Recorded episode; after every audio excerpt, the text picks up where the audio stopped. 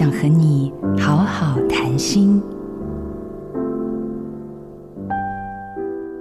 在一个下雨的夜晚，女孩接到男孩的电话，说：“我还没下班，你先自己吃饭吧。”女孩决定准备饭盒，在男孩公司楼下等待他下班。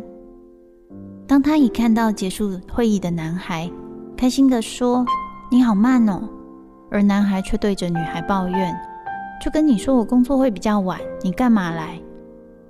当男孩看到为自己送饭菜来的女孩，而有了罪恶感，心里的防卫机制却又对自己说：“又不是我叫他等那么久的。”那种不是自己造成的无奈，以及对女孩的愧疚，变成最容易表达的情绪——生气。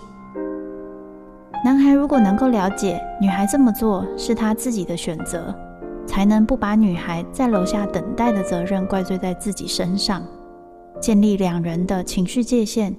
更容易感受到对方的心意。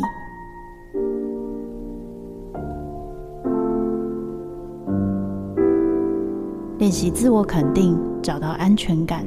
我是周木子，做自己的主人，找回你的心。印心电子，真心祝福。好家庭联播网。中部地区古典音乐台 FM 九七点七，北部地区 Bravo FM 九一点三。